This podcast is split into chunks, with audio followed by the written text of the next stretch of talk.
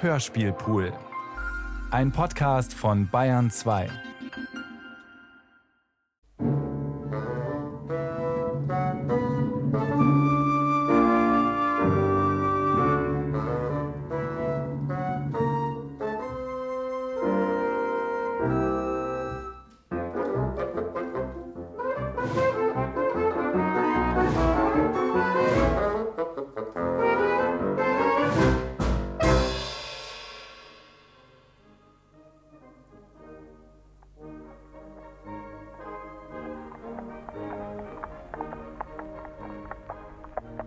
Heut, brrr, heut, brrr. So, da, Ja, zum Kuckuck. Kutscher, was halten Sie denn schon wieder? Ja, no, Herr Kommerzienrat. Wann muss ich Straßen verstopft, kann ich da nicht. Na ja, natürlich nicht.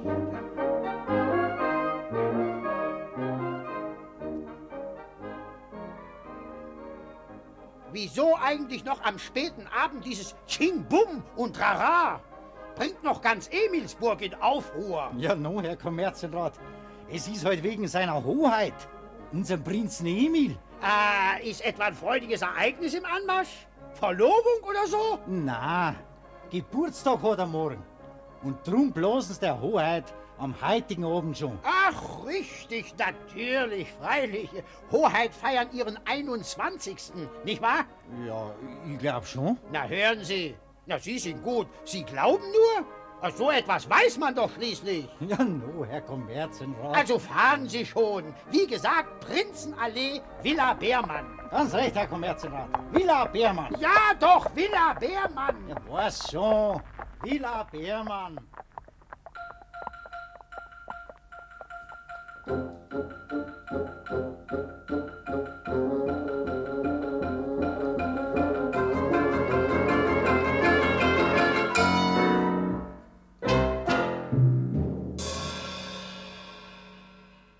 Hm, Meine verehrten Gäste. Ja, Herr Beermann. Ja, darf ich Sie bitten, es sich hier im Musiksalon recht gemütlich zu machen? Darf ich bitten, Frau Lund? Ach ja, Herr Beermann, gehen wir in den Musiksalon. Ach, Betty, bringen Sie uns den Sekt in den Salon, die Herren haben Durst. Sehr wohl, gnädige Frau. Mir bitte eine Tasse Kaffee, Frau Beermann. Haben Sie gehört, Betty? Für Frau Lund eine Tasse Kaffee. Sehr wohl, gnädige Frau. Na, und wie hat's Ihnen geschmeckt, Justizrat? Also ich muss schon sagen, meine liebe gnädige Frau, ein Souper im Hause Beermann, immer wieder ein Ereignis. Oh, Sie schmeicheln. Nein, nein, nein. Ja, und Sie, Herr Dobler? Sie wollen uns schon wieder verlassen? Leider, Herr Beermann. Aber nachdem ich für heute Abend noch mein Erscheinen im Kunstverein zugesagt habe. Darf der beliebte und erfolgreiche Dichter Hans Jakob Dobler natürlich nicht kneifen? Oh, Sagen Sie mal, Herr Dobler, Oh, Ja. der junge Mensch, der in Ihrem Roman vorkommt, haben Sie sich da eigentlich selbst gezeichnet? Es ist meine Jugend, ja. Sie haben also wirklich gehungert. Gewiss? Ja, aber dass Sie als Handwerksbursche gereist sind, äh, wie Sie in Ihrem Roman geschrieben haben, äh, das stimmt nicht. Auch das stimmt, Herr Beermann. Warum auch nicht? Ist doch sehr lustig so auf der Walz. Wie? Vorausgesetzt, dass man so viel Geld hat, um sich wenigstens ein Stück Brot zu kaufen, Herr Professor. Aber es kommt auch anders. Auf unserer Walz, den Rhein entlang, waren wir damals zu dritt. In Worms ging uns das Geld aus und da war nichts zu machen als fechten. Fechten? Was ist das? Betteln, gnädige Frau, betteln ums liebe Brot. Interessant. I- Interessant. Einem gebildeten Menschen muss sowas doch sehr unangenehm sein. Wie? Gott, Herr Professor, die Empfindlichkeit verliert sich. Freilich, das erste Mal will's nicht gehen, aber dann verliert sich's. So einen heißen Tag auf der Landstraße, dass man jeden Nagel spürt, der Staub verklebt die Augen und trotzdem immer weiter und weiter. Dann kommt der Abend, vor einem liegt das Dorf, aus allen Schornsteinen raucht es, und heimelt an, da zieht man den Hut und bettelt um die warme Suppe. Ausgezeichnet formuliert, Herr Dobler. Ausgezeichnet. Echte Heimatkunst. Das trifft es, Herr Professor, das trifft es. Ja, in der Tat. Nein, wirklich. Aber nun muss ich mich wirklich empfehlen, gnädige Frau. Und kommen Sie bald wieder zu uns. Zu gerne. Es wird mir eine Ehre sein, Auf Wiedersehen, Herr Dobler. gnädige Frau. Herr Beermann. Lieber Dobler, Herr Professor. Äh, Guten Abend, Herr Dobler. Herr Justizrat. Guten Abend, guten Abend. Verehrte Frau Lund. Guten Abend, mein Lieber. Guten Abend. Ihren Kaffee, Frau Lund. Danke, Betty. Übrigens, mein lieber Professor Wasner, wie wäre es denn jetzt mit einem Lied? Oh, ja, Professor, tun Sie uns den Gefallen. Ein Lied, ein Lied. ja, äh, das mit der Rüstung. Gott, ich weiß nicht, so auf vollen Magen. Aber, Professor, nicht so zimperlich. Das gibt Ihrem Zwerchfell gerade die richtige Stütze. Kommen Sie, kommen Sie an den Flügel. Ich werde Sie selbst begleiten. Nun denn in Gottes Namen. Richtig. Und wir beide, Herr Justizrat, Ja, Herr Beermann. wir wollen uns doch gleich mal eine extra feine Importe aus der Zigarrenkiste genehmigen, oder? Einverstanden, lieber Beermann. Darf ich jetzt den Sekt eingießen, gnädige Frau? Ja, Betty, aber machen Sie leise, bitte, leise. Guten Abend allerseits. Endlich, mein lieber Kommerzienrat. Meine Herrschaften, der Herr Professor wird gleich singen. Verzeihen Sie, wo bleiben Sie denn nur so lange? Warum so spät, Kommerzienrat? Ich habe doch erst meine Gattin ins Stadttheater bringen müssen. Ach, was gibt es denn dort heute Abend? Großartige Sache, sage ich Ihnen. Gastspiel einer indischen Tänzerin. Habe mir die Künstlerin gestern selbst angesehen. Rasend interessant. Was Sie nicht sagen? Ja, man begreift mit einem Mal das ganze Indien. Und Sie glauben, dass die Tänzerin morgen Abend auch noch mal? Aber, aber, meine Herren. Der Knecht hat erstochen den edlen Herrn. Der Knecht wär selber ein Ritter gern. Er hat ihn erstochen im dunklen Hain und den Leib versenket im tiefen Rhein. Wirklich großartig. Angewedet die Rüstung blank, auf des Herren Ross sich geschwungen frank. Semmelkant. Und als er sprengen will über die Brück, da stutzet das Ross und bäumt sich zurück. Wirklich ein wundervolles Temper. Ja, das ist meine Lieblingsstelle.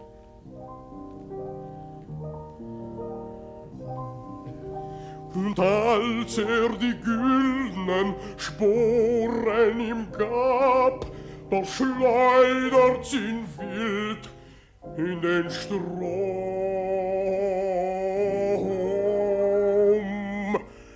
hinab. Die gute Atemführung. Mit Arm und Fuß er rudert und ringt. Der schwere Panzer ihn niederzwingt.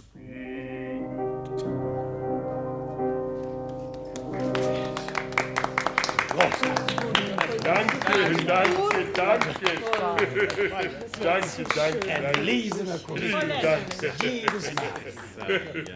Lieber Professor, ich darf doch hoffen, dass Sie uns im Laufe dieses urgemütlichen Abends noch mit weiteren Gesangseinlagen beglücken werden. Oh ja, Professor, das müssen Sie uns versprechen. Wenn es auch Ihr Wunsch ist, gnädige Frau, Übrigens, Beermann, Ja, was soll's, Mamalund? wie ich höre, hat man Sie als Reichstagskandidaten aufgestellt. Mhm. Allerdings, man hat's. Und gerade Sie? Warum ich nicht? Na, ich glaubte immer, dass Sie kaum die Zeitung lesen. Hm, Das dürfte wohl leicht übertrieben sein, Mamalund. Jedenfalls sind wir unserem Bärmann dankbar, dass er in der Stunde der Not dieses Opfer gebracht hat. Sehr gut bemerkt, Herr Kommerzienrat. Sehr gut. Aber was ich noch gehört habe und was mir gar nicht gefallen hat, Beermann, Von mir? von Ihnen.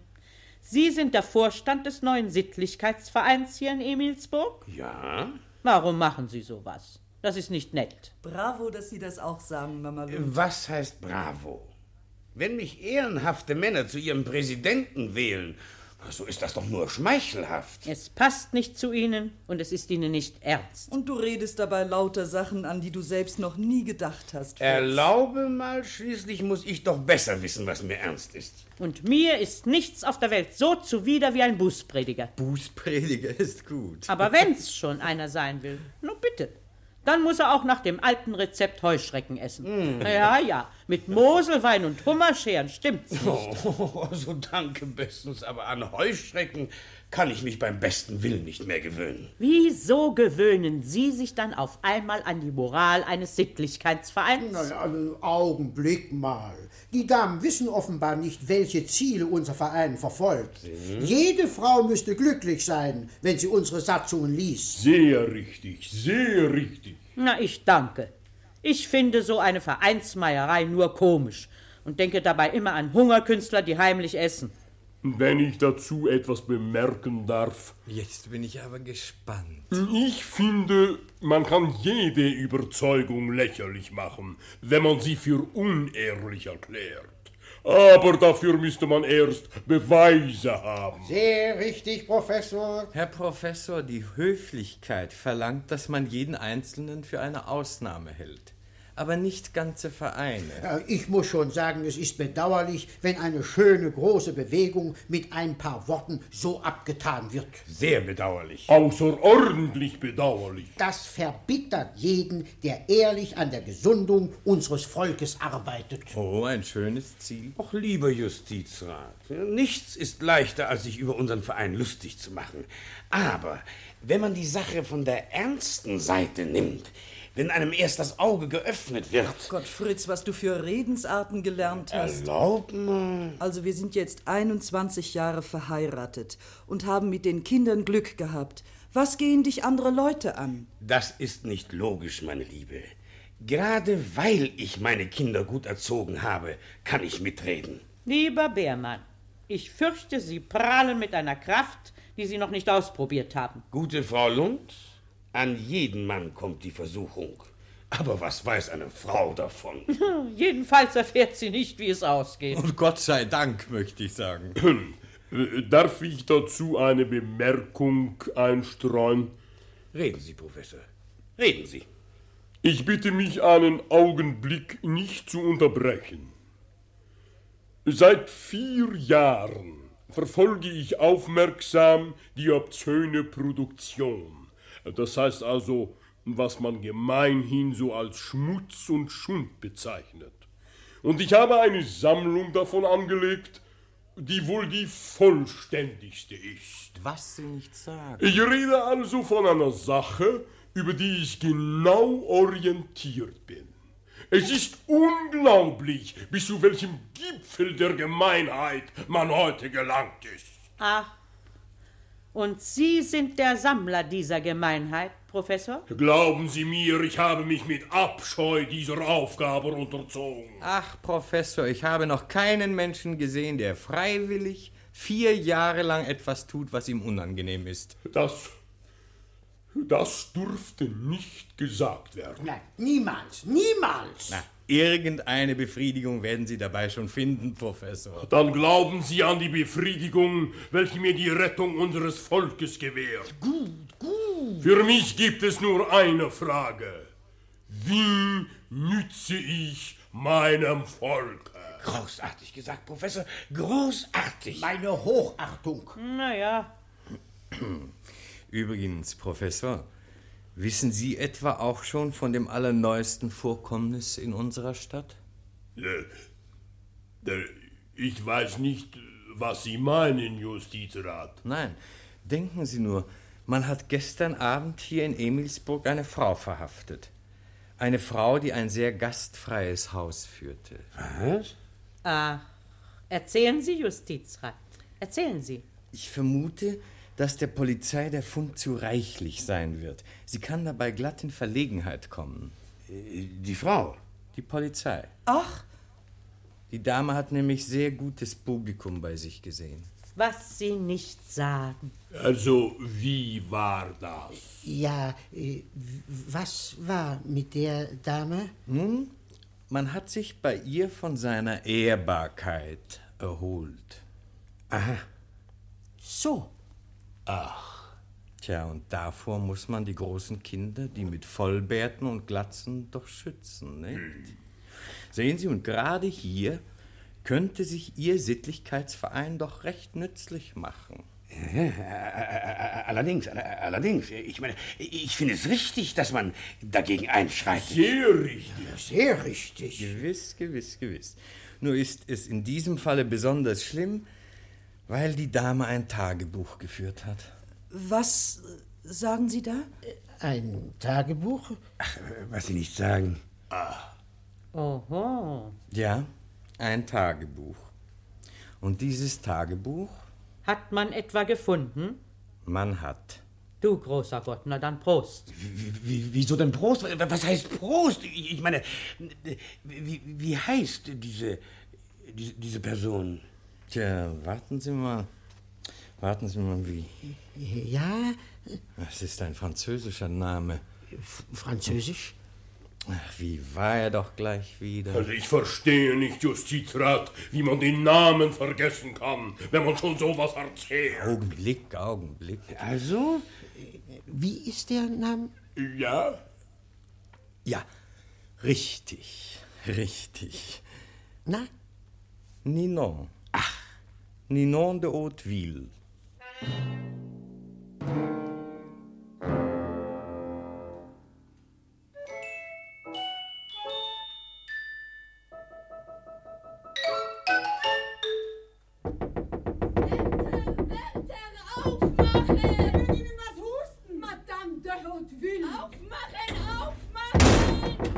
No, no, no, no, was ist da los? Wie hätten wir's denn da? Ich will heraus! Ich halte es nicht mehr aus in diesen Affenstall! Sie gehen nicht so viel Affenstall, bitte ich mir aus. Wir sind hier im herzoglichen Amtsgerichtsgefängnis. Und die Räumlichkeit, in welcher sich Untersuchungsgefangene befindet, ist durchaus in Ordnung. Ich danke! Schon allein die Luft hier! Und nicht einmal meine Leibwäsche hat man Oh, mich mitnehmen lassen. Dieses Essen, das man einem vorsetzt. Eine elende Blechschüssel voll Erbsensuppe. Außerdem sperrt man mich hier mit Weibern zusammen. Mit Weiber von der Landstraße. Oh! Herr Justizaufseher, haben Sie das gehört? Müssen wir uns das bieten lassen? Auch Rekorde doch weiter! Ich sage, Meint wohl, Sie seien was Besseres wie wir? Sie, Sie aufgemachte Person, Sie! start jetzt! Und kein Wertel will ich mir hören. Und sperre euch zwar ganz anderen in den Kohlenkeller runter. Und Sie, Madame, Der Ottwil! nehmen Sie jetzt endlich Vernunft an, gell? Sie wollen mich also nicht herauslassen? Was Sie waren gut. Ich werde mich an höchster Stelle beschweren, das merken Sie sich. Und Sie merken Ihnen, dass bei uns im herzoglichen Amtsgericht Gefängnis auf Nacht um 9 Uhr Schlafenszeit ist und somit vollständige Ruhe zu herrschen hat.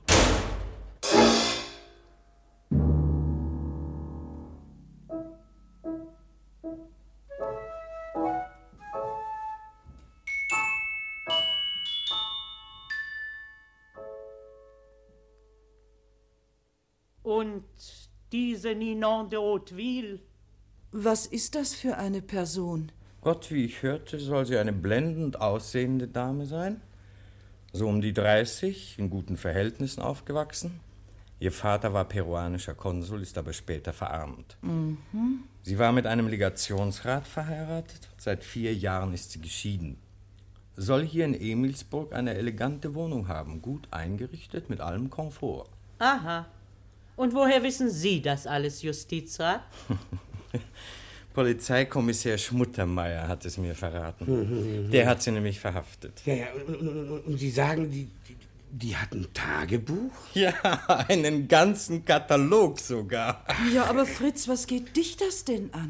Hör mal, bin ich Präsident des Sittlichkeitsvereins oder bin ich es nicht? Gewiss, Fritz, aber Und als solcher kann es mir doch nicht einerlei sein, wer bei dieser Hauteville zu Gast war. sehr richtig. Auch meine Meinung. Jedenfalls will ich klar sehen und werde deshalb so bald als möglich, das heißt also morgen früh, in dieser Angelegenheit den Herrn Polizeipräsidenten persönlich konsultieren.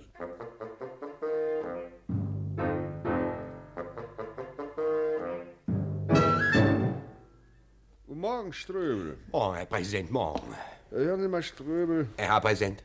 Ich habe da auf meinem Schreibtisch Ihren Bericht, diese Madame de Hauteville betreffend. Äh, Sehr richtig, Herr Präsident. Wie kam das eigentlich zu dieser Verhaftung? Äh, Herr Präsident, vor circa acht Tagen erhielt ich einen Brief, in dem sehr schwere Vorwürfe gegen die Polizei erhoben wurden, weil sie das Treiben dieser Person äh, äh, duldet. Und äh, von wem war der Brief? Er war anonym, Herr Präsident. Na, ich hoffe, Sie sind vorsichtig mit anonymen Briefen, Ströbel. Äh, Gewiss, Herr Präsident, aber äh, der Brief war so abgefasst, dass ich ihn, äh, dass ich ihn beachten musste. Und äh, das Tagebuch, das der Kommissär Schmuttermeier bei der Hausdurchsuchung fand, haben Sie das schon durchgelesen? Äh, noch nicht, Herr Präsident. Kommissar Schmuttermeier hat es mir erst vor einer halben Stunde gebracht. Wie ich aber bei flüchtigem Durchblättern bereits feststellen konnte, scheint in dem Buch alles Wissenswerte aufgeführt zu sein, wie Datum, Name, Stand und so weiter. Zu dumm. Äh, wie, äh, wie mein Herr Präsident? Zu dumm meine ich, dass ich im Augenblick keine Zeit habe, mich mit dieser Angelegenheit zu befassen. Man hat mir nämlich eine Einladung geschickt für 11 Uhr, festlicher Empfang im Schloss. Verstehe, Herr Präsident. Anlässlich des Geburtstags seiner Hoheit. Heute. Eben. Anschließend festliches Diner im Ratskeller, nachmittags Festkonzert in der Stadthalle, abends Festvorstellung im Stadttheater. Sie sehen Verpflichtungen über Verpflichtungen. Äh, Ja, dann, äh, dann will ich mir erlauben, ähm, morgen das Tagebuch Herrn Präsidenten persönlich vorzulegen. Ja, ja. Äh, bringen Sie es mir morgen in mein Büro. Sehr wohl, Präsident. Oh, Und noch eins, Ströbel. Herr Präsident? Gehen Sie in der Angelegenheit nicht so scharf ins Zeug. Wie? Äh, Wie, Herr Präsident, befehlen? Äh, befehlen? Befehlen tue ich nicht, Ströbel. Die Verantwortung haben Sie. Äh, selbstverständlich, Herr Präsident. Sie haben ja schließlich auch die Verhaftung dieser Ottwil angeordnet. Sehr richtig, Herr Präsident. Ja, jedenfalls versäumen Sie nichts, was vorgeschrieben ist. Ihr wisst, Herr Präsident, äh, ich werde tun, was im Interesse der Moral notwendig ist. Der Moral? Ja, ich meine der, äh, äh, ich meine der öffentlichen Moral, die wir ja, äh, die wir ja zu überwachen haben, Herr Präsident. Ja, ja, ja, ganz recht. äh, Der Moral, ja. Apropos Moral. Äh, Herr Ströbel. Herr Präsident. Ich habe da mal im Vorzimmer einen Herrn sitzen. Angeblich Präsident des hiesigen Sittlichkeitsvereins. Sie wissen, mir fehlt im Augenblick die Zeit dazu. Ich lasse den Herrn an Sie verweisen. Sehr wohl, Herr Präsident. Anzunehmen, dass der Verein von der Sache Hauteville bereits Wind bekommen hat. Wüsste nicht wie, Herr Präsident. Also jedenfalls seien Sie entgegenkommen zu dem Herrn.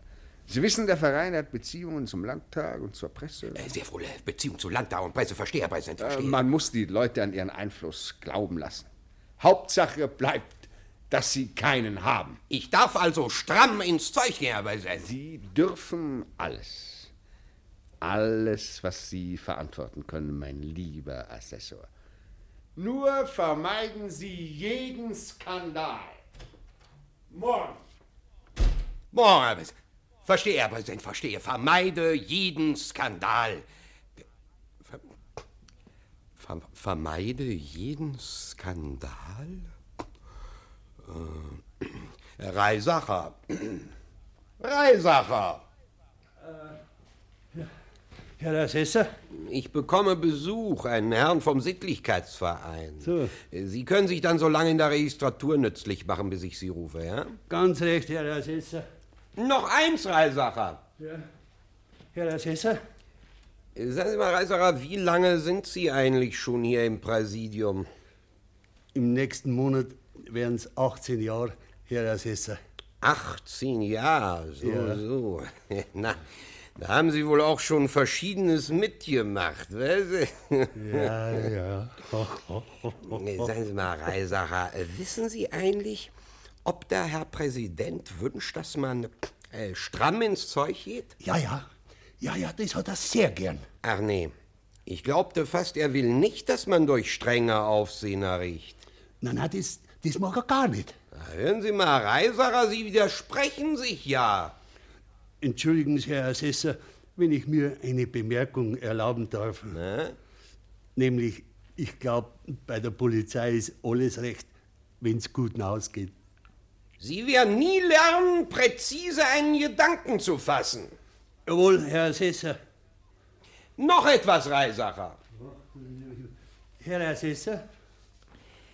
Reisacher, mir ist ja vorhin bei der Zeitungslektüre ein Ausdruck untergekommen. Warten Sie mal, dem hier. Augenblick mal. Äh, Ja, richtig, hier, da. Die, die hier wappelten. Hm, Erkennen Sie den? Jawohl, Herr Assessor. Die Quapiten. Die Quapiten, das sind Leute, die was was sind und die was ein Geld haben. Ah.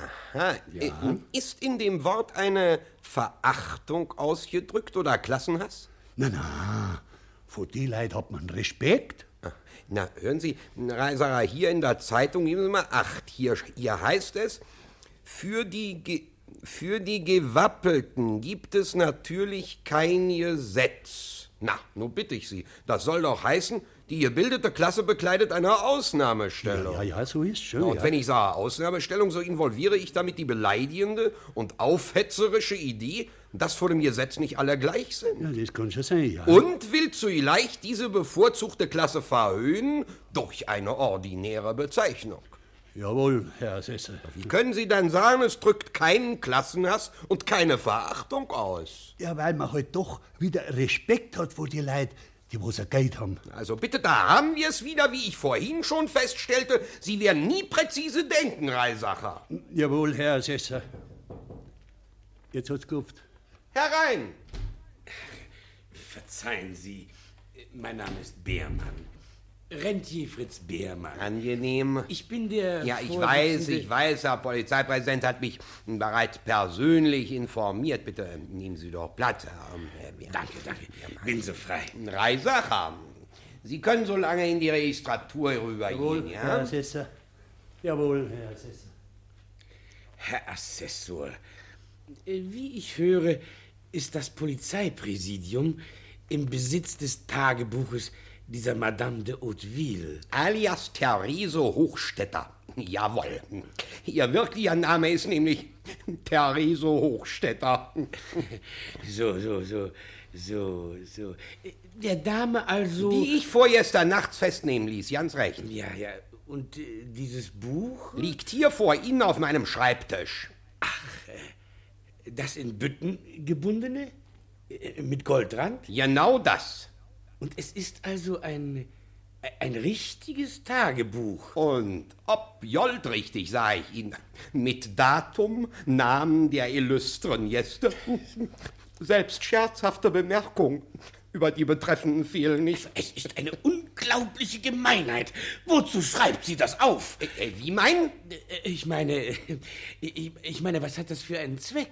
Nicht wahr? Ich, sie muss sich doch sagen, dass das gefährlich ist. Wenn man selbst auf Diskretion angewiesen ist, legt man doch in drei Teufelsnamen kein Adressbuch an. Aber, aber, aber, Herr Biermann, so beruhigen Sie sich doch. Ich, ich verstehe ja. Was ist über. Moment. Moment. Moment. Lassen Sie mich los! Ob Sie parieren möchte, wissen Sie. sollen mich loslassen. Ich habe doch keinen Mord begangen. Was Das ist sie, aber das ist doch sehr peinlich. Ach, äh, wenn ich bitten darf, schnell gehen Sie so lange in mein Vorzimmer, besser. Jawohl, sehr gerne. Ja, hier Ihr Vorzimmer. rechts, bitte. Äh, Vorsichtsstufe. Danke vielmals, Herr Assessor. will doch sehen, Herr Assessor. Ich möchte Herr Assessor, ich will endlich wissen, warum man mich verhaftet hat. Entschuldigen Sie bitte, Herr Assessor, aber ich hab's ganz einfach nimmer erhalten können. Kein Mensch hat Sie mich anfassen geheißen, Sie, Sie. Rolling Sie! Und Sie haben keine Polizisten nicht im Fingernetz beißen, verstanden? Ich möchte doch sehr um Ruhe gebeten haben. Ist ja wohl auch mein Blut seine Pflicht, Herr Assessor. Ist gut, ist gut, Wachtmeister, warten Sie draußen so lange. Jawohl, Herr Assessor, zu Befehl draußen warten, jawohl. Helfen Sie mir, mein Herr. Man behandelt mich wie die gemeinste Verbrecherin. Ähm, ähm, äh, äh, Sie, äh, Sie können sich setzen. Danke. Nicht wahr? Sie veranlassen doch sicher, dass meine Freunde erfahren, wie es mir geht. Ihre Freunde, hm, äh, die können Ihnen absolut nicht helfen, Madame. Oh, was denken Sie? Ein Wort und ich bin frei. Ach nee, Oh, mein Herr, wüssten Sie nur, wen man gezwungen hat, bei mir in den Kleiderschrank zu flüchten. äh, äh, äh, wie war das? K- Kleiderschrank? Äh, In den Hm, Kleiderschrank, jawohl. So, so. Hm. Ist ja sehr interessant, muss ich mir doch gleich noch. Ja, und ich soll zusehen, wie man mich nachts ganz einfach ins Gefängnis schleppt? Also, äh, es hat sich jemand in Ihren Kleiderschrank geflüchtet. Und äh, wer, wenn ich bitten darf? Wer? Ja, wer? Wer ist vorgestern Nacht 10 Uhr den Nachforschungen der Polizei dadurch entgangen, dass er sich in ihren Kleiderschrank versteckte? Oh, Es ist wirklich nicht nötig, dass ich Ihnen das sage. Was? Es lässt sich nicht vermeiden, dass Sie es erfahren. Lässt sich nicht vermeiden? Ja, aber ich kann es Ihnen nicht sagen, auch wenn ich wollte. Gott, wenn man sich so streng daran gewöhnt hat, nie einen Namen zu nennen, kommt man eben nicht darüber hinweg. Ich glaube, man muss auch das erst lernen. Oh, und ich sah ihn, Sie werden es lernen. Dafür garantiere ich Ihnen sie. Monsieur? Nicht, Monsieur. Hier, hier wird ehrliches Deutsch gesprochen, verstanden? Je ne comprends pas. Warum aufregen? Hat, hat man Worte. Bin nett zu der Person, rede ihr zu und dann sagt sie, man muss das indiskret sein erst lernen. Hören Sie mal, die Anständigkeit müssen Sie lernen. Und ich werde sie Ihnen beibringen. Sie? Momentan nicht. Ah, wissen Sie, Sie kenne ich. Sie wollen bloß Zeit gewinnen, damit Sie sich faustdicke Lügen aushecken. Ah, Das wäre überflüssig, weil mir die geschickteste Lüge nicht so viel nützen kann wie die Wahrheit. Na, dann heraus damit, heraus damit. Ah, Es ist besser, Sie erfahren sie von jemand anderem. Ah, meinen Sie? Mais naturellement, Sie kämen dadurch nur in Verlegenheit. Und von mir wäre es ein Vertrauensbruch. Ja, Sie kommen sich wohl ganz großartig vor mit Ihren, äh, der- mit ihren Andeutungen, wa? Mir, man kommt sich nicht großartig vor, wenn man aus Blechschüsseln gelbe Brühe löffeln muss. Ich kann Ihnen sagen, das, das, das werden Sie noch lange, Madame. Ich werde es nicht mehr lange. Ich bringe in dem Stall keine Nacht mehr zu. Wenn man glaubt, dass ich mich zugrunde richten lasse, dann irrt man sich. Da hört meine anständige Gesinnung auf. Anständige Gesinnung, also äh, äh, ausgerechnet Ihresgleichen und anständige Gesinnung. Äh, Ist, ist, ist ja wirklich Ja, meinesgleichen. Wir hören jeden Tag die Beichte von Leuten, die uns öffentlich Verachtung zeigen. Wir wissen, wie verlogen die Redensarten sind, mit denen man uns verurteilt. Aber wir schweigen. Wir kennen die Tugend, mit der man gegen uns prahlt. Aber wir schweigen. Und dass es eine wirkliche Moral gibt. Das ist Ihnen wohl unbekannt, wie?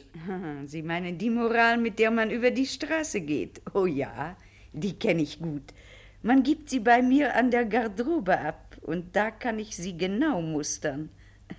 Es ist merkwürdig, dass man mit Kostümen, die so oft geflickt sind, auch noch Staat machen kann. Also nur hören Sie mal ruhig zu. Sie haben doch vorhin angedeutet, dass Ihre anständige Gesinnung, beliebten Sie doch zu sagen, ja, dass Ihre anständige Gesinnung aufhört, wenn wir Sie noch eine Nacht im Gefängnis behalten. Na, ich kann Ihnen sagen, wir behalten Sie sogar noch länger, noch mehrere Tage und Nächte. Also, Madame, Sie können ruhig Ihr Gewissen erleichtern. Ich würde damit nur das Ihrige beschweren. Mein Gewissen? Ja, wenn ich rede, gibt es nämlich keinen Irrtum mehr. Es muss aber alles ein Irrtum bleiben. Was, was, was muss ein Irrtum bleiben?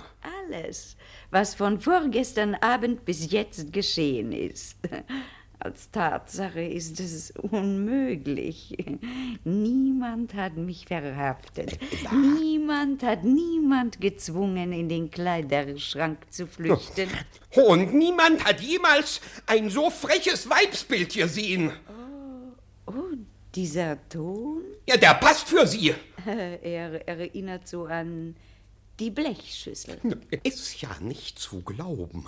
Die Person macht Andeutungen, als hätten wir was zu scheuen. Ja, ja, glauben Sie vielleicht, die staatliche Autorität versteckt sich vor Ihnen? Sie hat sich vor ihrem Kommissär versteckt. Was? In dem Kleiderschrank. Ich werde ihn herausholen aus Ihrem Kleiderschrank, den Herrn. Steigt so einer in die Pfütze und glaubt, wir müssen Rücksicht auf ihn nehmen. Wir! Haha. Pardon, äh, sagten Sie was? Non, Monsieur. Traurig genug, wenn sich wirklich mal ein halbwegs anständiger Mensch zu Ihnen verirrt hat. Übrigens müssen Sie nicht glauben, dass wir Ihre Geständnisse brauchen. Moment mal. Ähm, kennen Sie dieses Buch? Es sieht aus wie mein Tagebuch. Es ist Ihr Tagebuch Mein Schreibtisch aber war versperrt. und ist von der Polizei aufgebrochen worden, jawohl. Na, wer ist es jetzt mit Ihrer Diskretion? Ich habe sie bewahrt. Einen einbruchsicheren Geldschrank habe ich nicht. Na, also, wollen Sie mir vielleicht jetzt den Namen zeigen? hä? Welchen Namen? Na, den Herrn im Kleiderschrank. Der steht nicht drin, wahrhaftig. Ah, es gibt nämlich Herren, die man nicht ins Tagebuch schreibt, wenn sie inkognito reisen. Dann werde ich ihm die ganze Gesellschaft vorladen lassen. Oh, Bitte? Ich kann Sie nicht daran hindern. Hm, Allerdings. Von mir hätten Sie das Tagebuch jedenfalls nie bekommen. Das glaube ich. Aber es ist mir ganz lieb, dass es der Kommissär im Schreibtisch gefunden hat. Wieso? Sonst hätte er am Ende auch noch den Kleiderschrank untersucht. Jetzt, jetzt ist aber meine Geduld zu Ende. Ich kenne keine Rücksicht mehr, Wachtmeister! Wachtmeister! Herr Assessor. Führen Sie die Person ab! Zurück ins Gefängnis! Zu Befehl, Herr Assessor. Geht's zu? Vorwärts. Lassen Sie mich los. Sie sollen mich loslassen. Den Sinne für mich her! Lassen Sie mich sofort Ganz los. kurz, mal beißen Sie die Linie.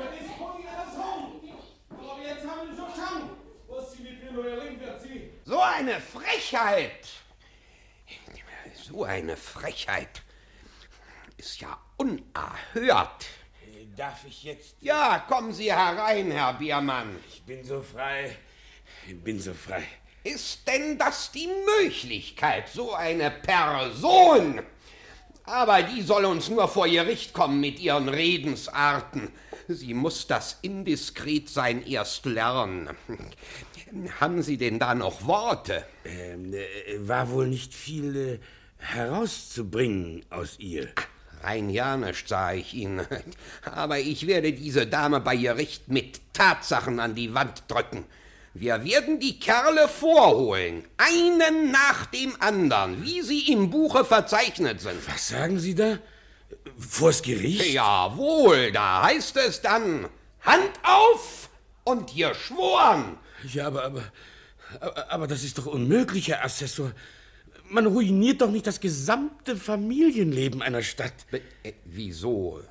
Ja, es soll sich jeder im Gerichtssaal hinstellen und vor allen Leuten sagen, jawohl, es ist wahr, dass ich... äh, Und, und, und so weiter. Warum denn nicht? Naja, weil, weil gewiss doch auch Familienväter dabei sind. Verehrter Herr Biermann, das ist mir doch egal. Entsetzlich. Äh, Verzeihen Sie die Frage. Haben Sie das Tagebuch bereits gelesen? Bis jetzt noch keine Zeit gehabt, nur was ich so beim Flüchtchen durchblättern gesehen habe. Gott sei Dank. Übrigens, der Inhalt des Tagebuches wird Ihnen natürlich ein Geheimnis bleiben. Hm. Ich darf Ihnen nichts darüber sagen. Nein, nein, nein, nein, nein, nein, nein, nein. Ich will auch nichts davon wissen. Ja, Vor Gericht werden Sie ohne dies alles erfahren. Heute kann ich Ihnen nicht mehr sagen, als dass wir rücksichtslos vorgehen werden. Darüber, darüber kann Ihr Verein ganz beruhigt sein. Ich bin aber gar nicht beruhigt, wenn ich an die Folgen denke. Was kümmern Sie denn die Folgen, Herr Biermann? In dem äh, Programm Ihres Vereins, da heißt es doch ausdrücklich... Dass wir für die Erhaltung der Ehe eintreten. Gewiss, doch. äh Und zwar unter nationalen, sittlichen und sozialen Gesichtspunkten. Aber äh, die Ehe wird untergraben, wenn dieses Tagebuch, äh, das heißt, wenn die Herren, die darin aufgeführt sind, wenn das so alles mir nichts, dir nichts an die Öffentlichkeit gezerrt wird. Na, hören Sie mal, Herr Biermann. Was sind denn das für sittliche Gesichtspunkte? Aber soziale. Wie bitte? Ja, weil gerade die besitzende Klasse kompromittiert wird. Wenn schon, soll sie sich selbst zuschreiben. Bester Herr Assessor, bedenken Sie doch den Riesenskandal, den hier die Polizei provoziert. Die Polizei Irrtum, mein Herr.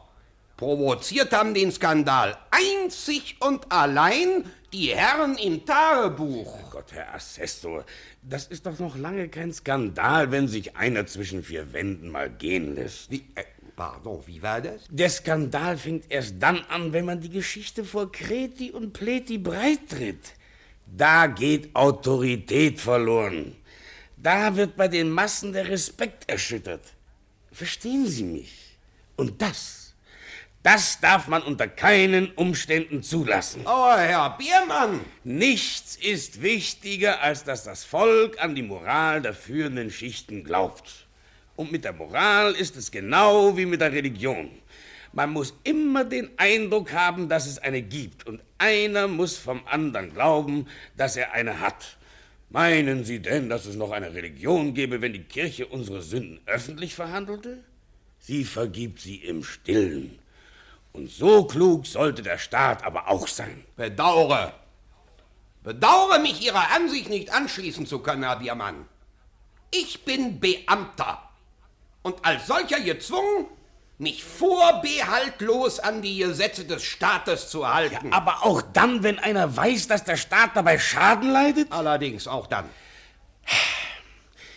Sie wollen also das Tagebuch unter allen Umständen dem Gericht vorlegen? Ich tue nur meine Pflicht. Aber guter Herr, bedenken Sie doch, was Sie damit anstellen. Ähm, Augenblick mal bitte, das, äh, das Telefon. Bitte. Bitte. Ihr Amtszimmer, Assessor Ströbel. Hallo, Ströbel. Herr Präsident? Äh, Sagen Sie, Ströbel, äh, war bei der Verhaftung dieser Hauteville außer Kommissar Schmuttermeier etwa noch jemand zugegen? Äh, jawohl, Herr Präsident. Ein, äh, ein Schutzmann, Zirngiebel, Zirngiebel mit Namen. Zitieren Sie die beiden sofort auf Ihr Büro und belehren Sie die Leute dahingehend, dass über die Verhaftung strengstes Stillschweigen zu bewahren ist. Sehr wohl, Herr Präsident, äh, strengstes Stillschweigen. Ist übrigens dieser Sittlichkeitsapostel, äh, ich meine dieser, dieser... Der Herr Biermann. Ja, ja, ja, ja, ist der noch bei Ihnen? Äh, Gewiss, Herr Präsident, er sitzt. Ähm, ähm, er, äh, das heißt, nee, im Augenblick sehe ich ihn gar nicht mehr. Äh, scheint wohl so lange im Vorzimmer warten zu wollen, bis das Telefonat zu Ende... Ähm, ja, holen äh, Sie mir den Herrn doch gleich mal an den Apparat. Sehr wohl, Herr Präsident. Äh, bitte Augenblick Geduld. Herr Biermann. Na, no. Herr Biermann! Herr Biermann! Das ist ja wirklich schädlich. Wirklich, aber, ähm, Herr Präsident? Äh, Ja? Dieser Biermann ist nicht mehr da. Was? Ja. Ganz einfach äh, sang- und klanglos verduftet? Ja, äh, ja, scheint so, Herr Präsident. Sehr, sehr gut verduftet. Also jedenfalls, jedenfalls, wenn er noch einmal aufkreuzen sollte, dann sagen Sie ihm, wir verbitten uns seine Kontrolle. Ein für alle Mal. Er soll Vereinsgrundsätze predigen, wo er will. Jedenfalls nicht mehr bei uns im Polizeipräsidium. Ende. Verstehe, Herr Beisend, verstehe. Wir verbitten uns jede Kon... Kontrolle... Also ist ja nicht mehr Apparat, ja. Wir, ver wir verbitten uns jede Kontrolle? Aha, wir verbitten uns jede Kontrolle. Ja, das werde ich ja merken müssen.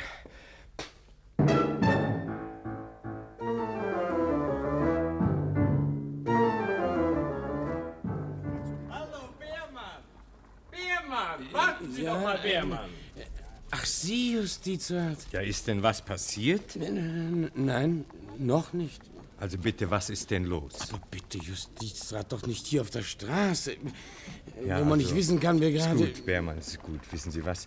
Wir setzen uns am besten hier ins Kaffeehaus. Da spielt eine ganz erträgliche Kapelle und dabei können wir in aller Ruhe sprechen. Ach ja, bitte, ja, bitte.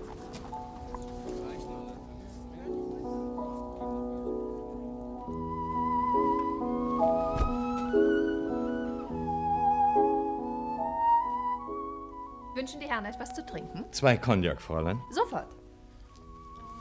Also, Beermann, jetzt packen Sie mal aus.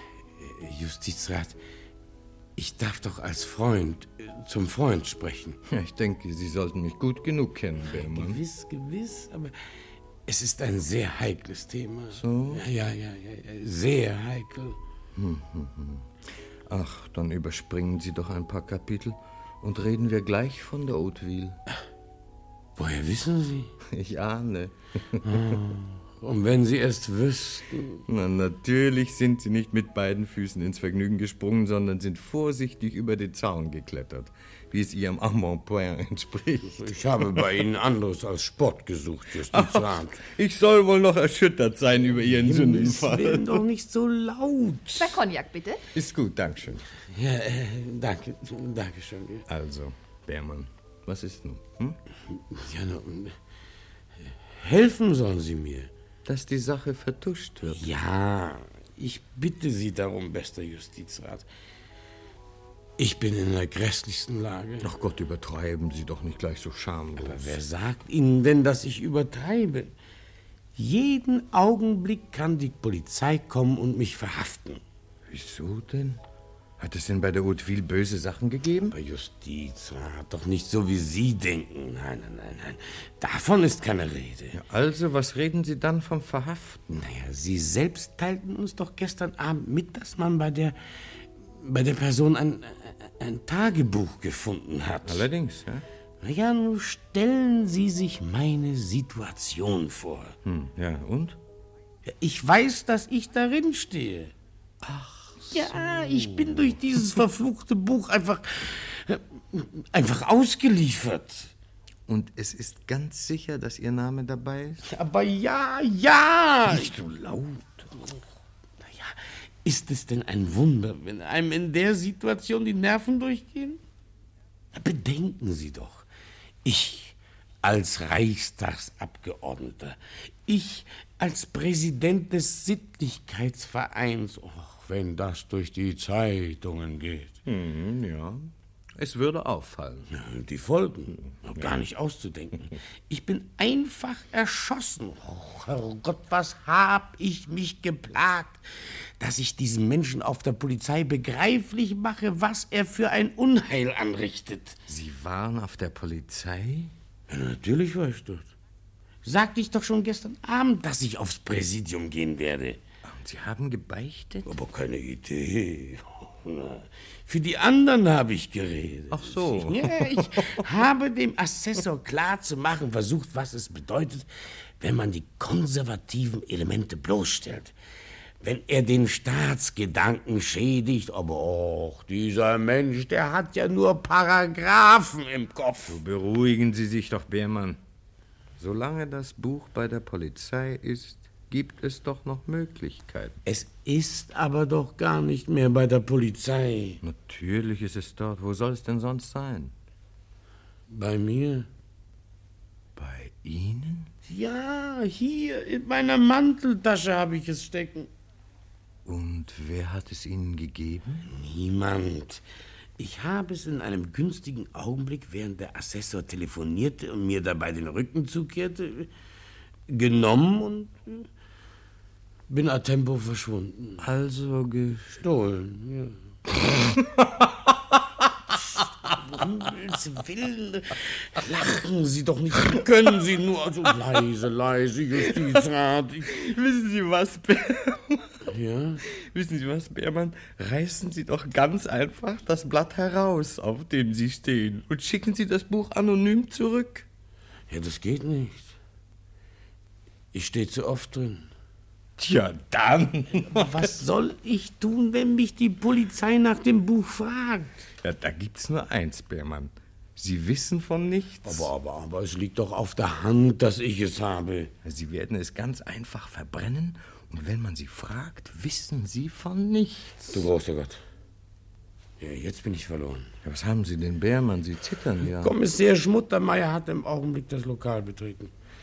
Das Buch. Das Buch. Ja, Wo soll ich nur hin damit? Das Buch. äh, Mit diesem verdammten Buch. Wissen Sie was, Bärmann? Ja? Geben Sie es mir. Bei mir sucht's niemand. Ja, hier.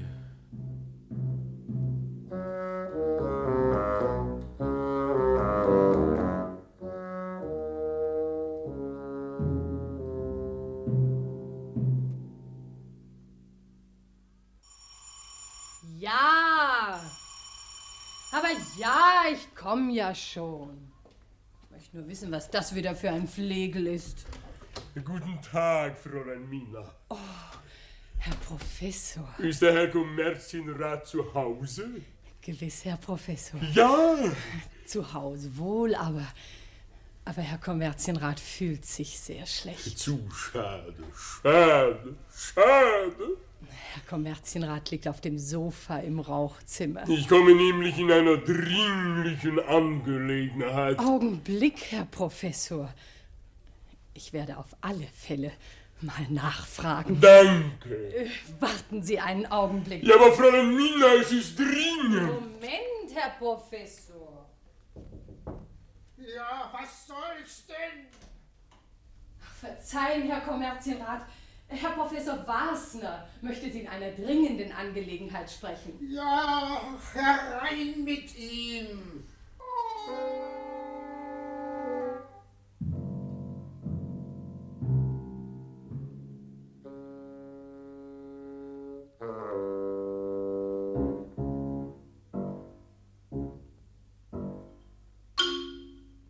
Jawohl, Herr Kommerzienrat.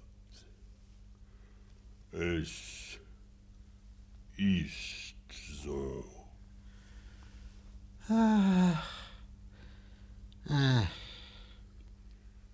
Ich selbst bin ihr zum Opfer gefallen.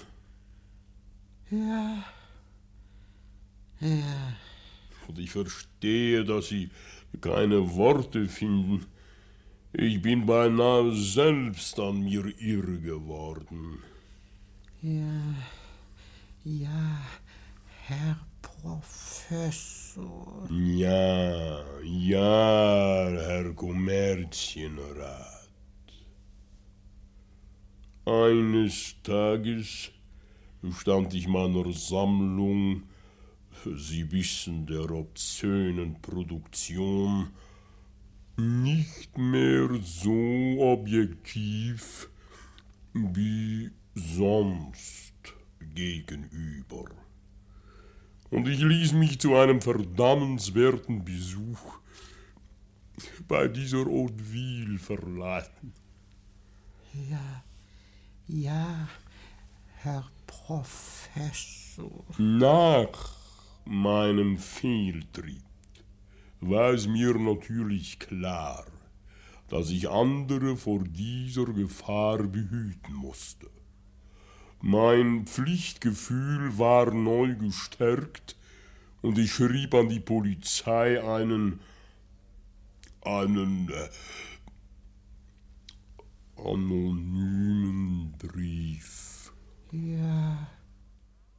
Ja? Ja, worin ich sie aufforderte, dem Unwesen jener Person ein Ende zu bereiten. Also Ihnen verdankt man die Geschichte. Herr, wissen Sie auch, was Sie angerichtet haben? Wie viele Familienväter Sie an den Rand der Verzweiflung getrieben haben? Ja. Aber ich verstehe nicht, weshalb Sie sich dabei so erregen, Kommerzienrat. Letzten Endes kann Sie der Skandal mit dem Tagebuch doch nur indirekt berühren. Ihr Name steht ja nicht drin. Das haben Sie!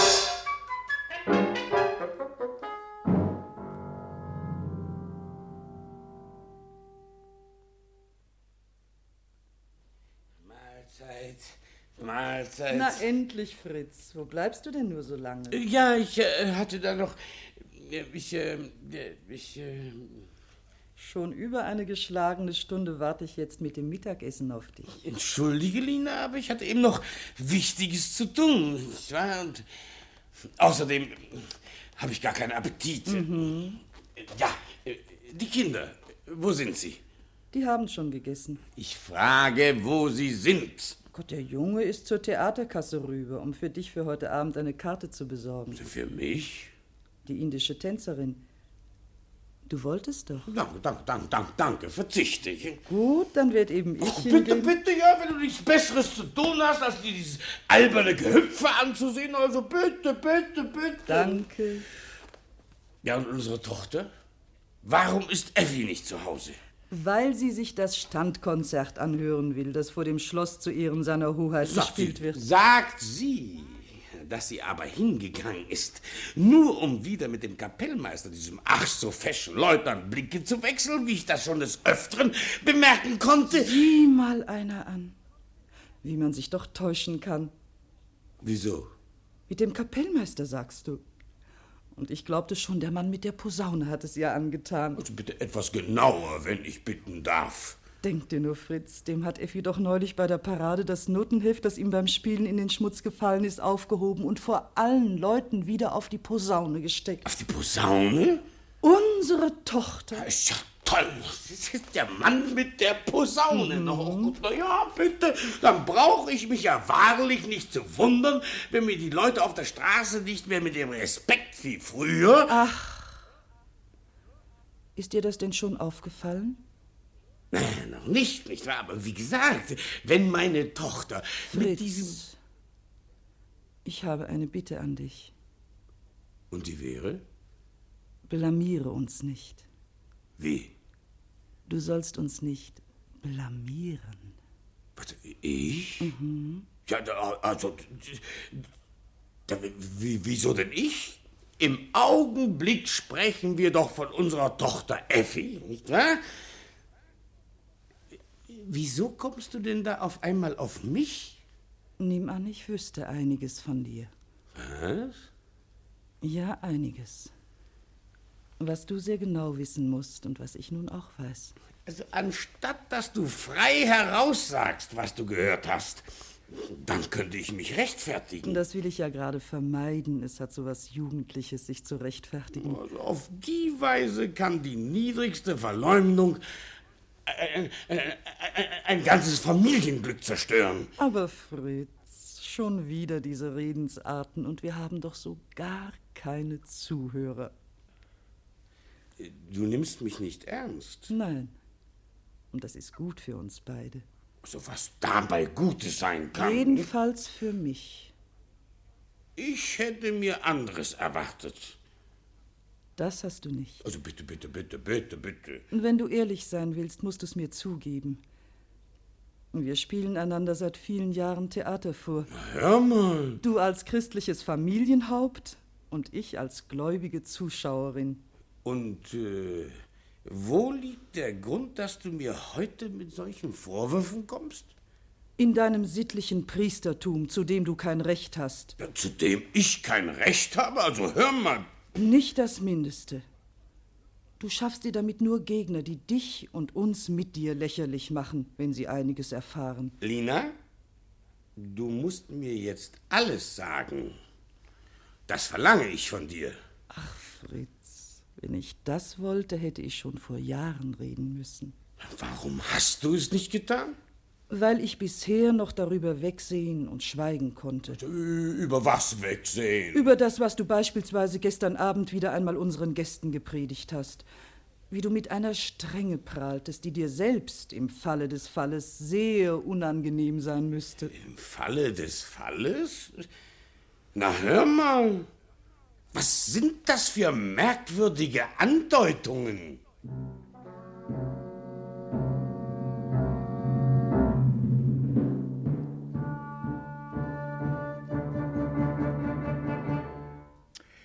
Herr Präsident, ich muss schon sagen. Herr Assessor. Herr Präsident. Ich habe Herrn Baron von Schmettau, Adjutant seiner Hoheit des Prinzen Emil, hierher aufs Präsidium bitten müssen, weil ich in seiner und ihrer Gegenwart eine Taktlosigkeit korrigieren will, Allerdings eine Taktlosigkeit. die zu meinem größten Bedauern und gegen meine Intentionen von diesem Kommissär Schmuttermeier begangen wurde. Ah, es war schon zu scheußlich. Taktlosigkeit, Herr Präsident. Wie, äh, wie, wieso Taktlosigkeit? Ich will wissen, welchen Auftrag der Mann hatte. Auftrag? Ja, Auftrag. Hat dieser, dieser, der Schmuttermeier in der Wohnung der Frau von Hauteville etwas gehört oder gesehen? Hm, äh, äh, Das nicht, Herr Baron. Aber wie ich jetzt weiß, war zur Zeit, als sich Kommissär Schmuttermeier in der Wohnung befand, noch jemand in der Wohnung. Ah, Sie meinen den Wachtmeister, diesen Zirngiebel. Äh, Nein, Herr Präsident, eine weitere Person. Aber ich habe es noch nicht eruiert, Herr Präsident. Die Hochstädter bzw. die äh, Hauteville Ah, Sie meinen wohl Madame de Hauteville. Äh, äh, Sehr wohl, Herr Baron, äh, diese äh, Madame de Hauteville. Sehr richtig, Madame de Hauteville. Äh, Ja, ja, ja, so viel, Herr Baron. Die hat nämlich mh, hat Andeutungen gemacht, als habe sich jemand in einen Kleiderschrank geflüchtet. Hat sich allerdings, hat sich leider und zu unser aller aufrichtigen Bedauern Seine Hoheit, unser gnädigster Erbprinz Emil. Hoheit persönlich? Oh. Wenn dieser Schmuttermeier Talent hätte, wäre das jedenfalls nicht passiert. Aber immer wieder die alte Geschichte. Von selbstständigem Takt keine Spur. Na, Herr, Prä Herr, Prä Herr Präsident, ich, ich weiß, ich weiß nicht, wie, wie ich mich entschuldigen soll. Ich auch nicht. Übrigens hat Herr von Schmettau den ganzen unliebsamen Vorfall mitgemacht. Etwa auch im Kleiderschrank, Herr Baron? Allerdings auch im Kleiderschrank. Ich war wie vor den Kopf geschlagen. Ich verstehe so etwas nicht. Gott, ja, ich war und bin der Ansicht, dass unsere junge Hoheit das Leben kennenlernen muss. Man hat mich von berufenster Seite, von berufenster Seite Frau von Hauteville empfohlen. Sie hat gute Manieren, ist diskret. Na, sicher eine hochanständige Person in ihrer Art. Äh, Sicher hochanständig in ihrer Art, ja. Absolut, höchst anständig sogar. Von meiner Seite geschieht alles Menschenmögliche und da kommt es zu einem solchen unglaublichen Skandal. Dieser, dieser Kommissär oder was der Kerl ist, der hat sich ja überhaupt benommen, als wenn er Stoff für eine sozialdemokratische Zeitung sammeln müsste. Das werde ich ihm zu belohnen wissen. Hoheit war noch nicht fünf Minuten in der Wohnung der Dame, da läutet es heftig und jemand stößt mit den Stiefeln so gegen die Türe wie ein betrunkener Fuhrknecht. Madame stürzt in das Zimmer und ruft, Hoheit, sehen mich unglücklich, die Polizei ist hier. Ah, lassen Sie nur, sage ich, sie wird rasch wieder verschwinden. Unmöglich, sagt sie, ich kann doch nicht zugeben, dass mein Hoheit förmlich attrapiert. Ich nehme die Sache auf mich. Anständig. Hochanständig, ja. Höchst anständig, absolut anständig. Situation ist scheußlich. Der Kerl verlangt womöglich noch einen Militärpass von Hoheit. Was tun? Madame sagt, verstecken Sie sich um Gottes Willen in den Schrank. Eine vorzügliche Idee. Ein paar Sekunden später stecken Hoheit neben mir in einem Schrank zwischen Kleidungsstücken und holen nur mühsam Atem. Wenn ich nur eine Ahnung gehabt hätte, Herr Präsident. Wissen sollen Sie nicht ahnen. Ja, Und denken Sie nur, was jetzt kam. Das ging mit genagelten Stiefeln durch die Zimmer, Tür auf, Tür zu, immer grob und flögelhaft und steht drei oder viermal vor unserem Schrank still. Und ich fühle effektiv, wie Hoheit schwitzen. Entsetzlich. Entsetzlich. Ja, schwitzen. Und nun, meine Herren, stellen Sie sich bitte die Situation vor, wenn der Mensch jetzt den Schrank öffnet. kaum auszudenken. Sie, Sie müssen furchtbar gelitten haben, Herr Baron. Ah, was liegt denn an mir in solchen Momenten? Denkt man nur an Hoheit. Endlich entfernen sich die Schritte. Madame, die sich übrigens tadellos benommen hatte, wird abgeführt. Hoheit können den Schrank verlassen, indem sie 20 Minuten zugebracht haben. Na, und jetzt frage ich Sie, Herr Präsident, wie war das möglich? Assessor Ströbel. Herr Präsident. Die Antwort werden Sie finden. Präsident. Ich? Wieso? Obendrein ist diese Madame de Hauteville noch in Haft. Zeitungen schreiben darüber und Hoheit leiden unter den Möglichkeiten, die es noch geben kann. Darüber können Sie beruhigt sein, Herr Baron. Von jetzt an überwache ich den Verlauf. In spätestens zwei Stunden ist Madame auf freiem Fuß und es wird alles so arrangiert, dass die Entlassung keinen Verdacht erweckt. Aber wie, Herr Präsident? Details, Assessor, sind Ihre Sache. Verstehe, Herr Präsident, verstehe. Details sind meine Sache. De Details sind meine Sache? Oh, Verstehe. Verstehe, Herr Präsident, verstehe. Gnädiger Herr, gnädiger Herr. Ah, Was ist denn schon wieder? Ein Herr Assessor Ströbel wünscht den gnädigen Herrn zu sprechen. Assessor Ströbel? Ich bin nicht zu Hause, Betty. Sagen Sie dem Herrn, ich bin spazieren gegangen. Oder äh, äh, besser, sagen Sie, ich bin verreist. Ja, und wohin verreist, gnädiger Herr? Wohin, wohin? Oh Gott, eben dienstlich oder in familiären Angelegenheiten. Ich weiß nicht, sagen Sie, was Sie wollen. Taufe, Konfirmation, Hochzeit, meinetwegen, Todesfall. Ich, Und dennoch muss ich Sie sprechen, Herr Biermann. Mann, Worte. Also ich muss schon sagen, Herr Assessor. Verzeihen Sie aber, Herr Biermann, es ist etwas so Dringliches, was mich zu Ihnen führt, dass Sie mein Eindringen entschuldigen müssen. Äh, ja, ja. ja äh, lassen Sie uns allein, Betty. Verbindlichen Dank, Herr Biermann. Sehr wohl, gnädiger Herr. Herr, Herr Biermann. Äh, Herr Biermann, Sie waren doch heute Vormittag bei, bei mir in meinem Büro. Ich? Na ja, Sie. Pardon, Sie, Sie waren doch heute bei mir. Ah, richtig, äh, ja, ja, ja, richtig. äh, Ja. Ich muss nämlich um Entschuldigung bitten. Äh, Mein Gedächtnis. äh, Ich leide seit neuestem an Ohrensausen. Das macht mich so vergesslich. Aber entschuldigen Sie, Sie wissen doch hoffentlich, Sie wissen doch, was wir, was wir gesprochen haben. Äh, du- Dunkel, dunkel, dunkel. Meine Güte, Sie kamen wie in Madame de Hauteville. Ja, Wenn Sie es sagen, dann wird's wohl so sein. Na ja, ich glaubte doch zuerst, Sie kämen, um Ihre Freude darüber auszudrücken, weil wir die Person gefasst haben. Nee, das tue ich nicht. Naja, ich war ja, ich war ja auch erstaunt, dass Sie förmlich je in die Verhaftung waren. Warum soll ich gegen die Verhaftung sein? Och, aber Herr Beermann, Sie müssen sich doch erinnern, wie wir von dem Tarebuch gesprochen haben. Von einem Tagebuch weiß ich nichts. Ja, aber- ich sage Ihnen, dass ich von einem Tagebuch nichts weiß. Komm, ist ja auch im Augenblick ganz nebensächlich das Tarebuch, Herr Biermann. Was? Naja, das, li Nebensächlich? das liegt doch in meinem Schreibtisch. So, äh, so, so, so, so.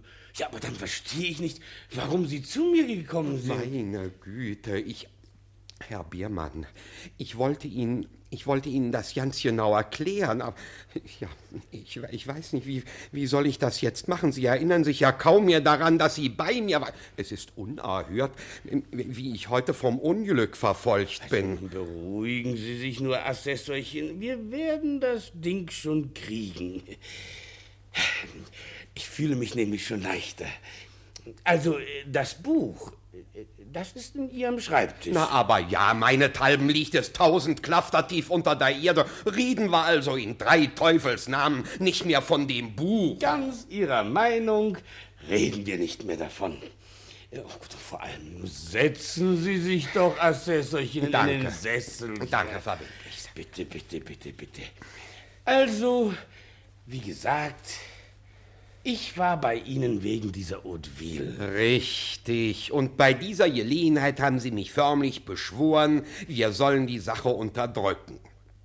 Ja, ja, äh, das habe ich, äh, jawohl, ja. Jawohl. Und zwar wegen des staatserhaltenden Prinzips. Ganz recht, und ich wiederhole, dass ich einen Prozess in der Angelegenheit Hauteville für ein Unglück halte, weil er gegen die Staatsräson geht. Also da, dann sind wir, dann sind wir im Prinzip ja einig.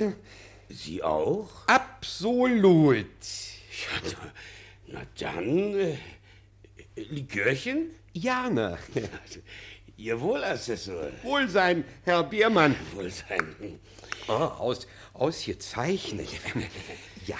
Ähm, es, äh, ja, bitte? Herr, ähm, Herr Biermann, äh, ich komme nun zum eigentlichen Zweck meines Besuches. Ja, Herr Biermann. Ich muss um Ihr Ehrenwort bitten, dass keine Silbe von dem, was ich Ihnen jetzt anvertrauen werde, jemals über Ihre Lippe kommt. Mein Ehrenwort. Danke. Also hören Sie. An dem Abend, an, an dem Abend, als man bei Madame de Hauteville Haussuchung hielt, befand sich in deren Wohnung im Kleiderschrank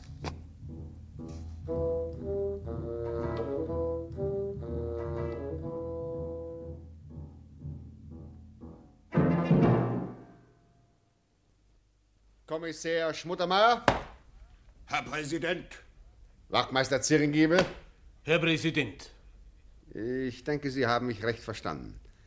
Die Verhaftung dieser Madame de Hauteville war ein bedauerlicher Irrtum. Jawohl, Herr Präsident. Ein Irrtum, Herr Präsident. Assessor Ströbel hat leider einer Anzeige, einer anonymen Anzeige, Glauben geschenkt, die, wie sich nach genauester Untersuchung ohne weiteres feststellen ließ, nichts als böswillige Verleumdungen enthielt. Dann. Dann darf ich die Dame jetzt wieder freilassen, Herr Präsident. Äh, So wie Ihnen Assessor Ströbel den Befehl dazu erteilt, Wachtmeister. Jawohl, Herr Präsident. Aber das Tagebuch, Herr Präsident, das mir bei der Haussuchung in die Finger gekommen ist, beweist doch, Gar nichts, Kommissär. Außer eine etwas merkwürdige Fantasie. Die Verfasserin hat uns nämlich gestanden, dass es sich bei den Aufzeichnungen lediglich um einen literarischen Versuch handelt. Jawohl, Herr Präsident. Und sie nie im entferntesten daran gedacht hat, die Sache jemals zu publizieren. Also für uns ohne Belang. Übrigens noch eins, Kommissär. Herr Präsident.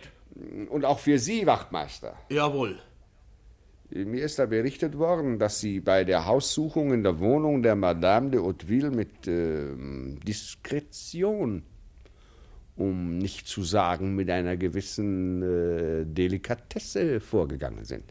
Eigentlich nicht anders als wir sonst auch, Herr Präsident. Ja.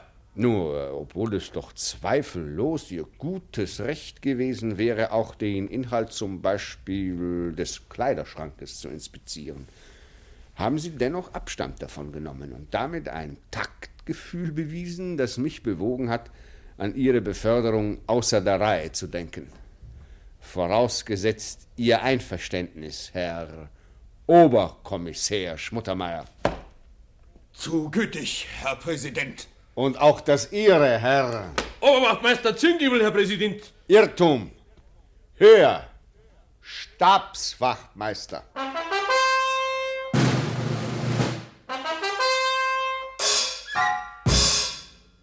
Gnädiger Herr, gnädiger Herr. Aber Betty, wie können Sie? Sie wissen doch, dass der Herr Assessor und ich jetzt in Draußen einer ist ein vornehmer Herr. gnädiger Herr. Warte, in etwa Hoheit persönlich? Das nicht, aber mit der Kutschen von Hoheit. Mit der Ku Ich lasse bitten. Sehr wohl, gnädiger Herr. Der gnädige Herr lässt bitten.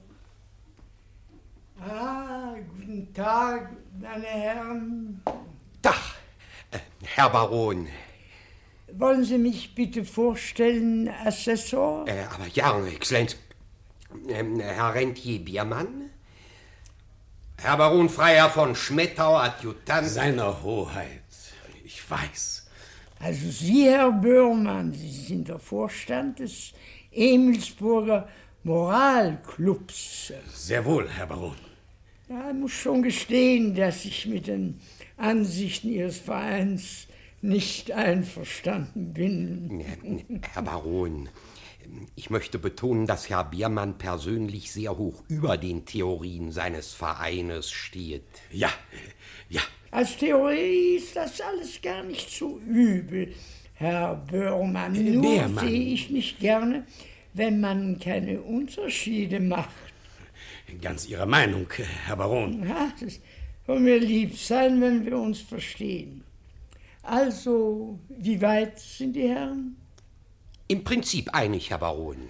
Absolut. Sehr erfreulich. Ja. Ich erzählte Herrn Biermann gerade, dass sich die Hauteville, pardon, Madame de Hauteville, Natürlich. dass sich Madame de Hauteville geweigert hat, gegen Kaution von Reichsmark 5000 das Gefängnis und spätestens morgen früh 7 Uhr unsere Stadt zu verlassen. Wie ich ihr auch zugeredet habe, Herr Baron, ob fein, ob grob, hat alles nichts geholfen. Nichts. Sie, pardon, sie lachte bloß. Ja, sie beherrscht eben die Situation. Sehr, sehr, sehr richtig, be- beherrschte die Situation. N- Nun, ähm, Exzellenz, nun kommt aber das Schwierigste. Sie sagt, wenn sie schon die Stadt verlassen müsse und ihre ganze Existenz verliere, äh, dann wolle sie eine angemessene Entschädigung haben. Ich habe ihr natürlich vorgestellt, dass das gelinde gesagt ein äh, unerhörtes Verlangen sei. Nun, dann eben nicht, sagt sie, dann wird eben verhandelt.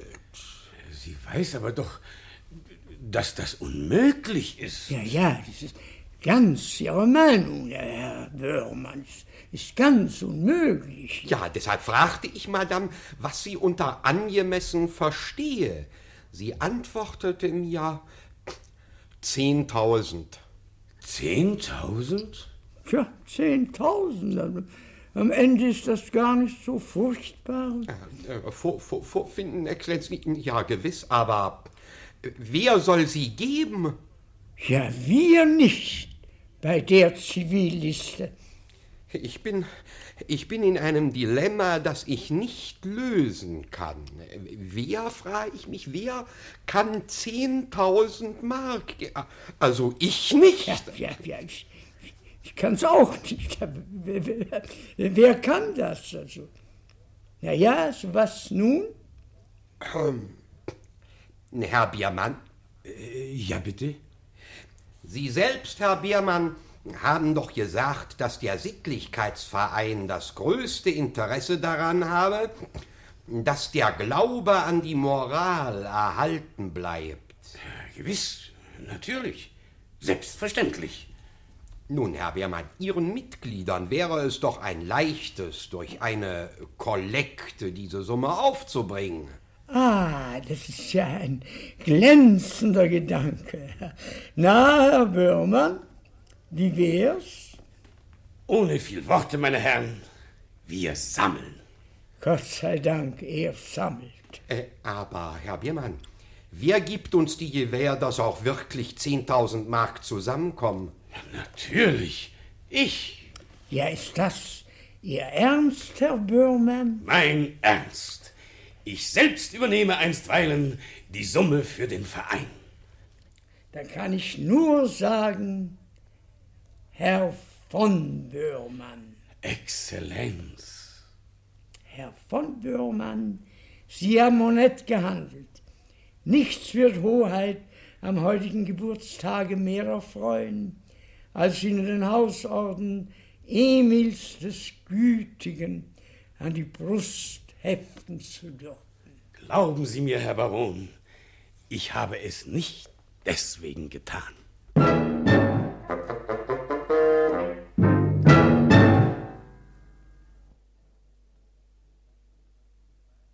Der Bayerische Rundfunk brachte eine Komödie von Ludwig Thoma, Moral, für den Funk bearbeitet von Edmund Steinberger. Die Personen und ihre Darsteller waren Fritz Beermann, Rentier, Bum Krüger, Lina Beermann, seine Frau, Else Wolz, Kommerzienrat Bolland, Hans-Hermann Schaufuß, Professor Wasner, Walter Richter, Justizrat Hauser, Ernst Schlott, Frau Lund, eine alte Dame, Trude Hesterberg, Hans Jakob Dobler, ein Dichter, Rudolf Vogel, von Simbach, herzoglicher Polizeipräsident, Hans Stein, Polizeiassessor Ströbel, Wilfried Seifert, Reisacher, Polizeischreiber, Wastel Witt, Madame de Hauteville, eine private, Maria Niklisch, von Schmettau, Adjutant seiner königlichen Hoheit des Prinzen Emil, Gustl Waldau und Marianne Brandt, Ingeborg Hoffmann, Ina Peters, Anneliese Fleien-Schmidt, Hilde Klaassen, Fritz Strassner, Justin Lauterbach, Leo Bardischewski. Die Musik schrieb Theo Rossmann, Regie Walter Ohm.